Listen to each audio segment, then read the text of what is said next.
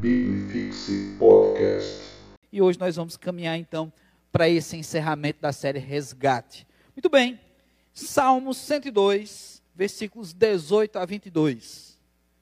Abra aí a sua Bíblia. Você já entendeu bem o que é que a gente tem falado nessa série Resgate?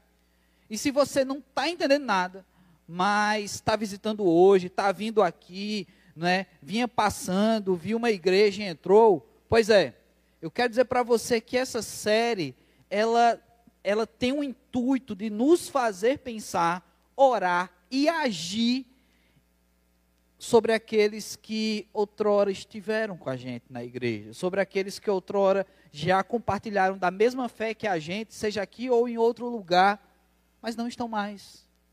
É justamente o resgate dessas pessoas. E nesse Salmo 102, versículo 18 a 22, eu queria que você lesse junto comigo, né, claro, em silêncio aí, nós temos algumas versões aqui, mas você acompanhasse a leitura desse salmo, diz o seguinte: Ficará isto registrado para a geração futura. Parece que é para você e para mim isso aí, viu? Ficará isto registrado para a geração futura. E um povo que há de ser criado louvará ao Senhor. Que o Senhor do alto do seu santuário desde os céus, baixou vistas à terra, para ouvir o gemido dos cativos e libertar os condenados à morte, a fim de que seja anunciado em Sião o nome do Senhor e o seu louvor em Jerusalém, quando se reunirem os povos e os reinos para servirem ao Senhor. O que, que esse texto fala ao seu coração?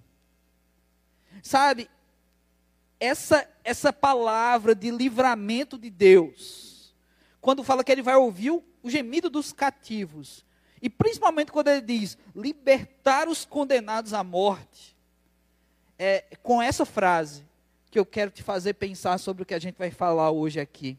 Libertar os condenados à morte. Então, a primeira coisa, antes da gente trazer o texto definitivo para essa mensagem, é que pensar sobre essa libertação daqueles que são condenados à morte e pensar que nós representamos aquele que liberta, que nós já fomos libertados e que nós representamos então, nós temos essa missão de levar aquele que liberta para outros serem libertos da morte. É que é preciso guardar isso dentro do teu coração para que você entenda a emergência que é o resgate. Então hoje a gente vai falar justamente da urgência desse resgate. Porque às vezes a gente demora demais, gente. Você já deve ter orado por uma pessoa que de repente você gostaria de vê-la se convertendo a Jesus, ou retornando aos pés do Senhor, sei lá. Mas às vezes você fica nessa posição de oração e falta tanto atitude. Mas você espera, não, quando eu tiver a oportunidade, a oportunidade de vir, aí você, não, mas essa oportunidade ainda não foi a melhor, eu quero outra, eu quero outra, eu quero outra. A gente espera demais. O que me faz pensar que muitas vezes nós não entendemos a urgência do resgate. Gente, é livrar as pessoas da morte. Se fosse apenas a morte física, já seria uma urgência gigantesca.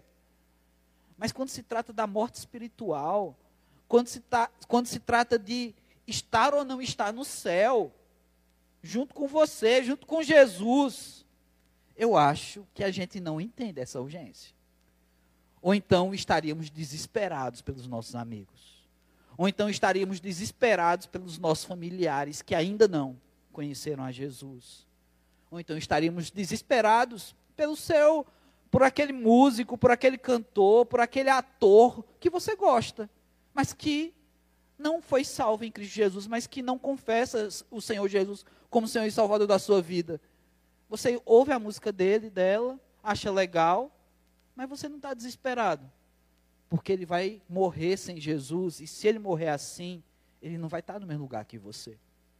Então, como é que está o nosso coração em relação a isso?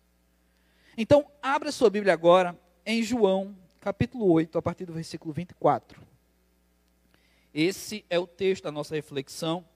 É nesse texto que eu quero pensar com vocês sobre essa urgência do resgate. Sobre esse resgate, conforme o salmo que lemos, de libertar os condenados à morte. João 8, a partir do versículo 24. Vamos ver o que é que diz a palavra de Deus.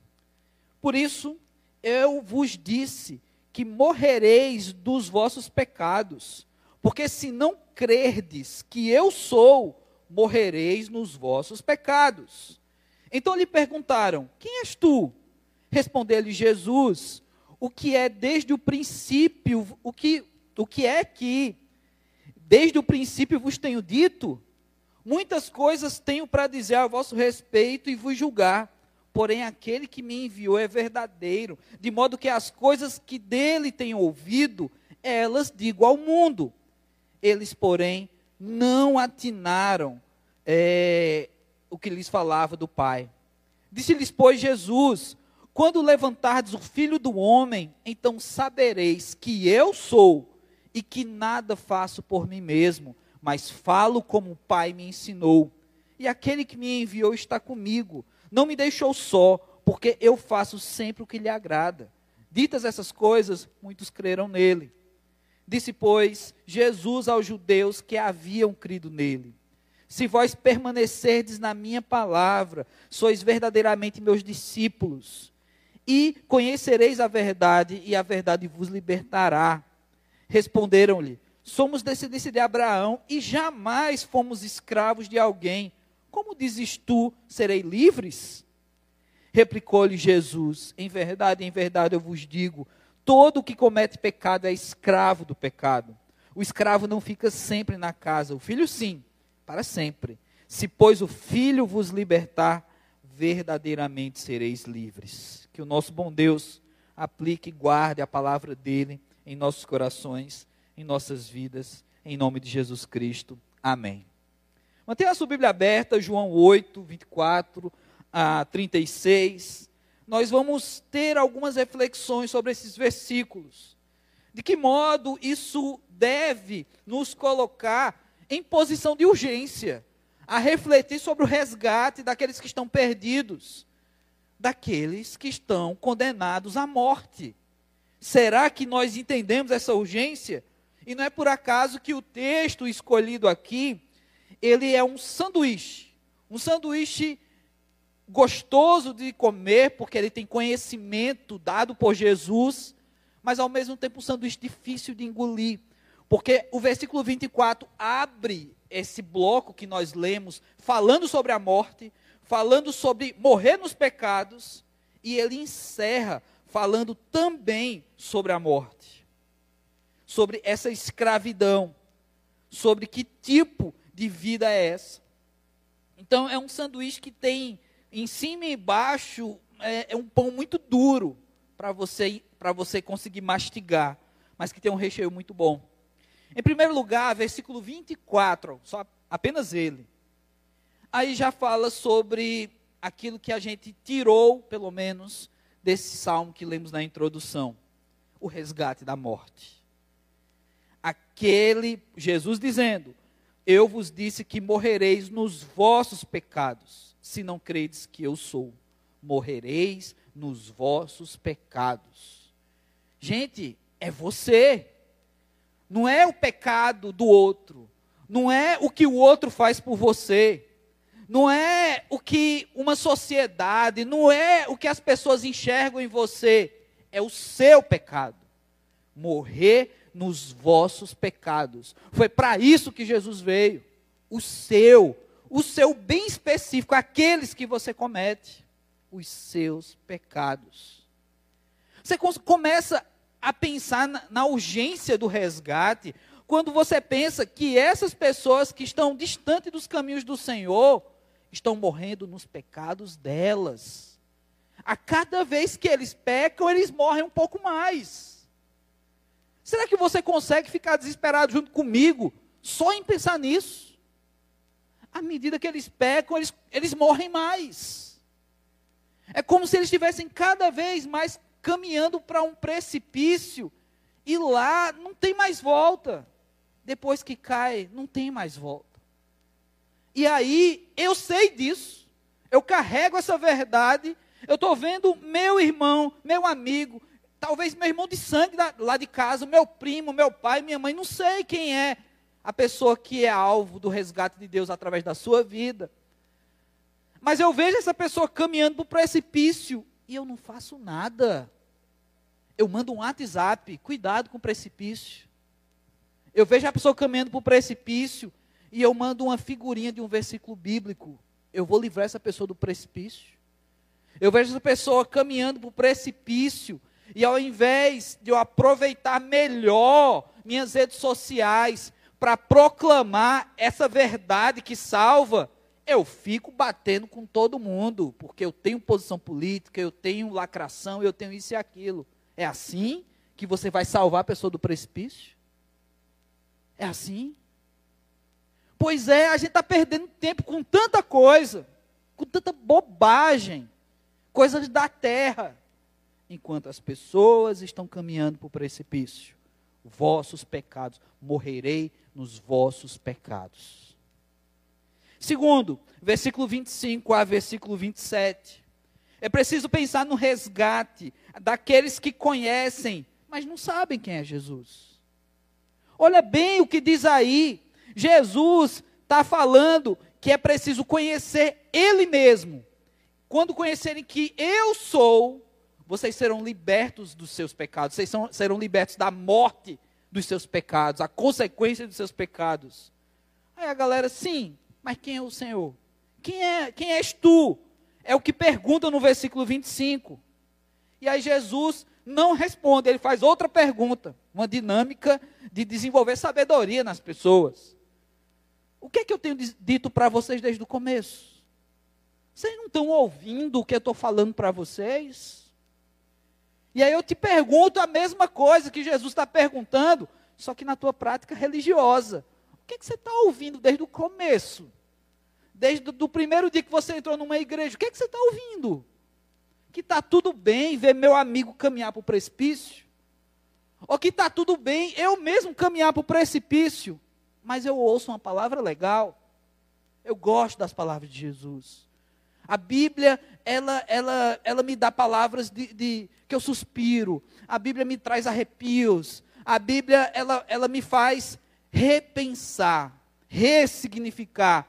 Meu amigo, as palavras de Jesus, a palavra de Deus, não é só para isso, pode até servir para tudo isso, mas é para salvar da morte.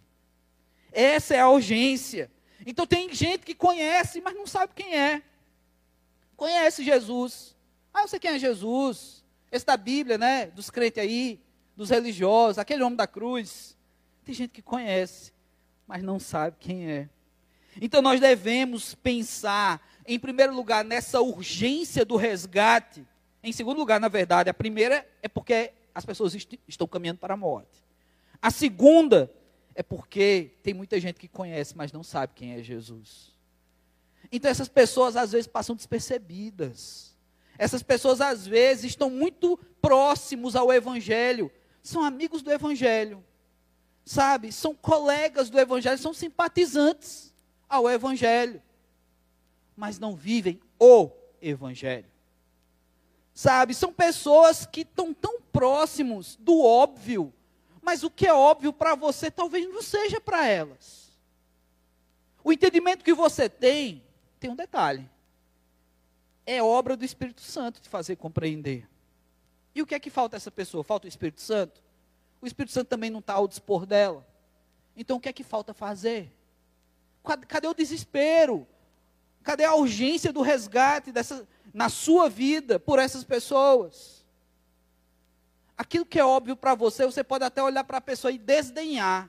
Ah, essa pessoa já deve saber aquilo que eu sei a respeito da fé, a respeito de Jesus. Gente, Jesus está se comunicando aqui com pessoas que ele já havia pregado para elas. Ele diz: O que é que vocês estão ouvindo desde o começo?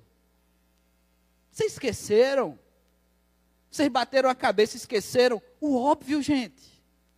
Sabe, sabe o que é o óbvio? Por exemplo, às vezes eu vou passear com meu cachorro numa praça bem grande, na praça da SEARTE, a Luísa Távora.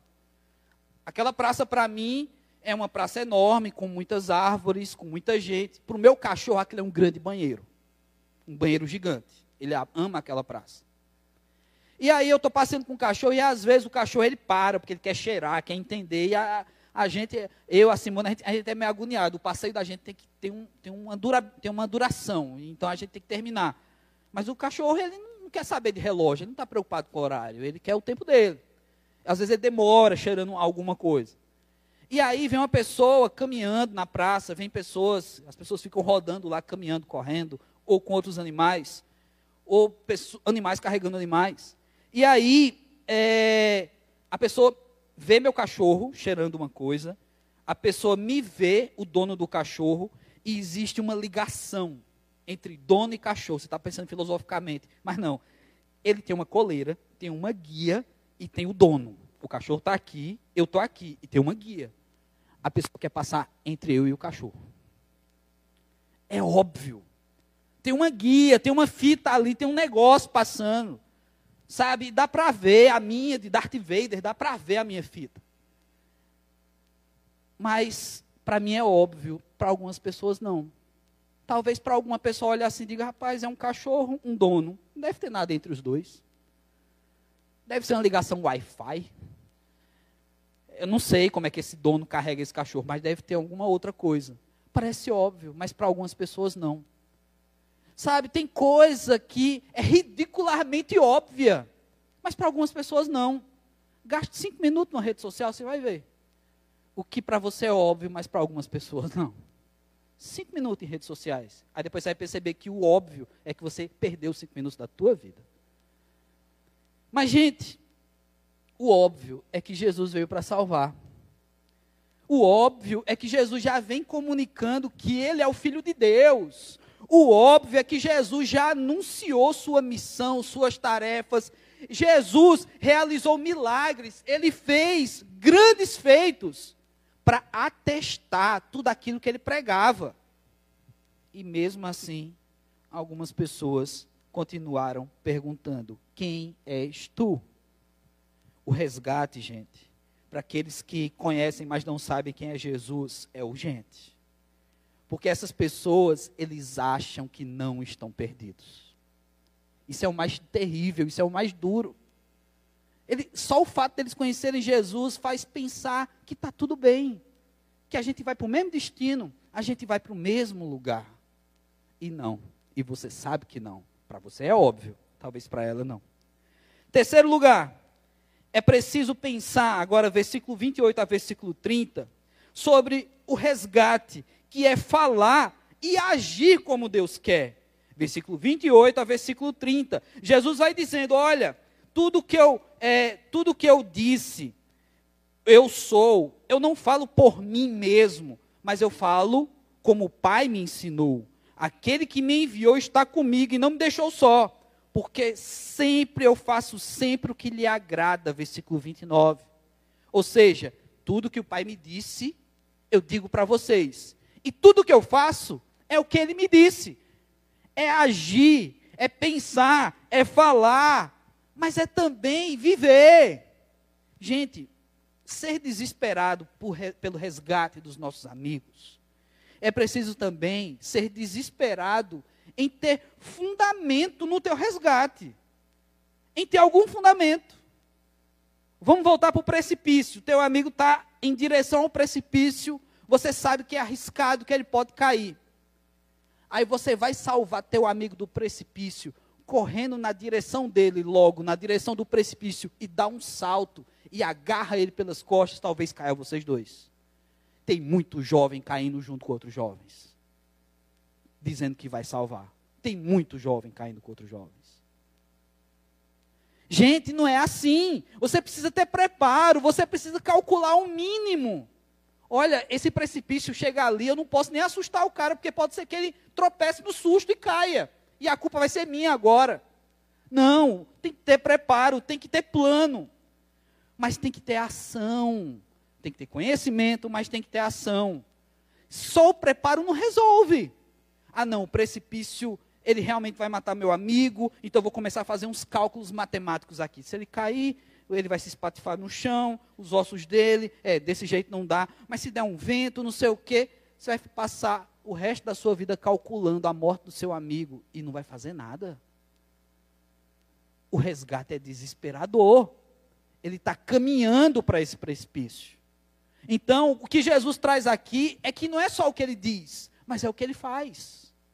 Tudo o que eu recebi do meu pai, eu vos disse. E tudo o que eu faço é o que o meu pai mandou.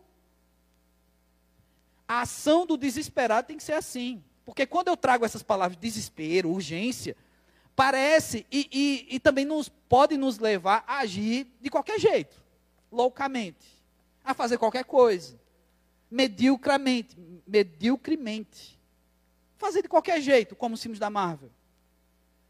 Sabe, simplesmente para entregar. Não, eu vou pregar, eu vou resgatar. Talvez não esteja funcionando. E talvez você me encarando hoje, nessa noite, tenha pensado nisso. Poxa, pastor, eu estou desesperado pelos meus amigos, mas não está funcionando.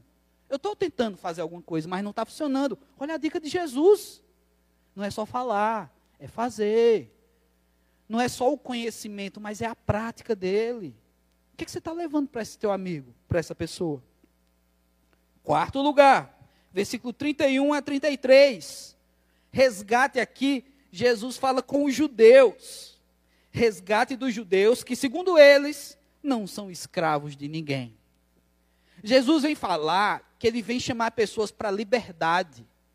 Aí os judeus aqui dizem, mas nós não somos escravos de ninguém.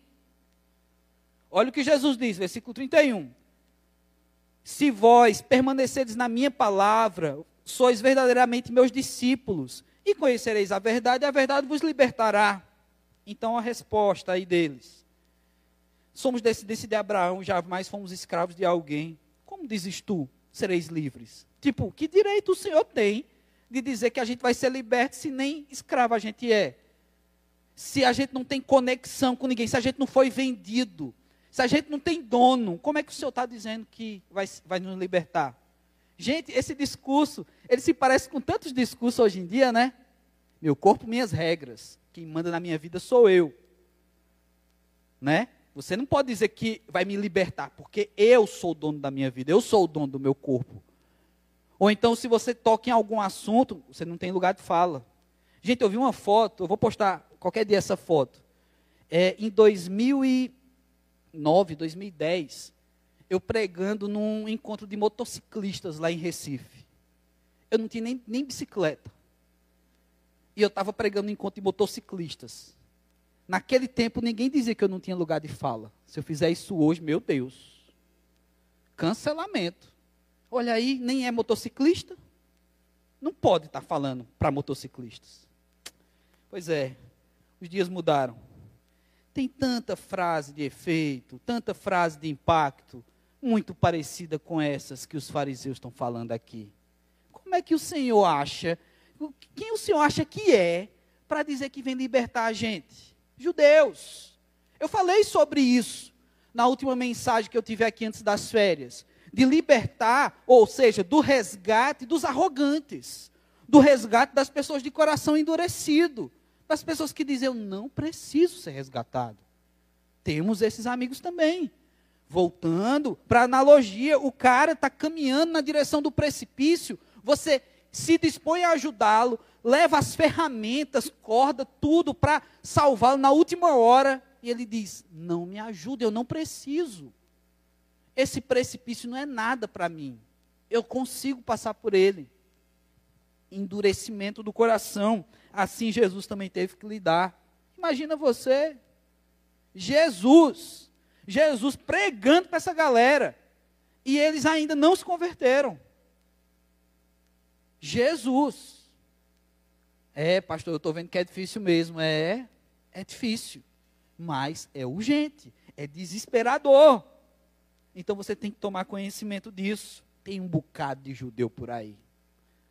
Judeus, entre aspas, pessoas que têm respostinha para você, para dizer que não precisa ser libertado ou liberto de nada. Acham que estão livres, mas estão muito presos. Acha que não são escravos, mas estão escravos de algo. Pois é, irmãos.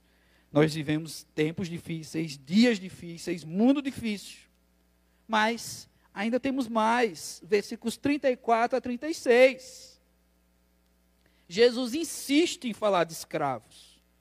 Agora, ele faz aqui uma brincadeira com a palavra filho, contrastando ela com a palavra escravo e, ao mesmo tempo, se colocando como filho. Ele havia já mencionado aqui, nos versículos anteriores que lemos, que ele está aqui obedecendo o pai. O pai, para você é óbvio, para algumas pessoas não. O pai é Deus. E agora ele se comporta colocando-se como um filho. E ele faz esse joguinho de palavras. Disse Jesus, versículo 34: Em verdade, em verdade eu vos digo: todo o que comete pecado é escravo do pecado. Está feita a resposta de Jesus. Vocês estão dizendo que não são escravos? Que são descendência de Abraão? Que são judeus e não tem escravidão religiosa nenhuma? Pois deixa eu dizer uma coisa para vocês: o pecado escraviza. Então, pecado escraviza, logo, o salário do pecado é a morte, logo, tudo aquilo que a gente está falando é sobre o resgate daqueles que estão caminhando para a morte. E aí o versículo 35: o escravo não fica sempre em casa, o filho sim, ele fica para sempre. O escravo, ele não tem acesso à família, ele não permanece na residência, ele tem o lugar dele. Mas aquele que é parente, aquele que faz parte, aquele que pertence a essa família, esse sim. Gente, Jesus está falando para judeus, e Jesus está dizendo para esses judeus que se orgulham de ser família de Abraão, que eles nem filhos são que, pelo fato de estarem em pecado, eles estão perdidos. Jesus está convidando o judeu arrogante que acha que é da família para a família. Dizendo assim: ó, tu está achando que tu está arrasando com esse teu discurso? Deixa eu te falar uma coisa: vem ser filho. Tu ainda não é, não. Porque o filho permanece na casa. O escravo não. O escravo no pecado. Mas a brincadeira não para aí. Jesus continua. Se, pois, o filho, agora o filho a si próprio ele se refere. Na minha Bíblia, com F maiúsculo. O filho vos libertar, verdadeiramente sereis livres. Escravo, fica fora. Filho, participa. Agora, quando vem o filho, no caso, filho de Deus, trazer liberdade, eles vão realmente encontrar essa liberdade e eles vão encontrar um lugar na casa. Eles vão fazer parte dessa família. Pois é, gente. O nosso desespero o resgate, é, a urgência do resgate, ela deve ser latente no meu e no teu coração, porque muitos ainda não são filhos. Muitos estão escravizados.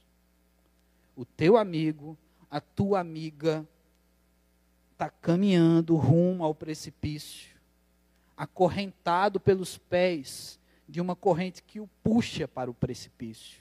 Escravos sofrendo, mas sem saber. Talvez orgulhosos, talvez arrogantes, talvez dizendo: Eu não preciso de você, eu não preciso de Jesus, eu não preciso de liberdade, eu já tenho a minha. Talvez conhecendo Jesus, mas não sabendo quem verdadeiramente ele é, só uma figura histórica. Pois é, gente, a gente precisa se desesperar um tanto, porque tem um monte dessas pessoas, às vezes, convivendo com a gente convivendo do teu lado. Sabe, participando de aulas, participando de grupos, participando do ambiente de trabalho, participando da tua casa, às vezes sentando na tua mesa. E você olha, sabe que o precipício está logo ali, e você dorme como se nada te preocupasse. As pessoas estão aí. E nós também estamos aí. O que nos resta então entender essa urgência. Eu quero orar por você, que entende que você pode ser usado por Deus. Você pode. Talvez a, a, a pessoa que menos se considera é, possível ser usado por Deus aqui nesse lugar. Deixa eu te falar uma coisa. Se você é uma dessas que diz, não, eu não vou ser usado, eu, eu entendo essa urgência, eu, eu entendo esse desespero, mas eu não consigo, eu não tenho condições. Pois é. Quando você reconhece a tua fraqueza, é aí que você começa a depender mais e mais de Deus. E aí eu falo também para aqueles que estão aí, não é, pisando nas nuvens, dizendo: Ah, eu vou conseguir, essa urgência eu já entendi, pastor. Essa semana eu vou cumprir com a minha tabelinha, eu vou resgatar todo mundo. Você que está achando que vai arrasar também, deixa eu te dizer: baixa a tua bolinha, você precisa é de, é de Deus. Você precisa da ação de Deus na tua vida. E não esquece o que Jesus deu aqui para esses ouvintes. Não adianta só falar, não, viu? Você tem que agir. Não adianta só escrever. Você tem que viver. É isso que faz diferença. Então, ore comigo. Ore por essas pessoas. Eu tenho certeza que você tem alguém aí na sua memória. Eu tenho certeza que você nem precisa fazer muito esforço para pensar em alguém que precisa ser resgatado. Então, ore por ela.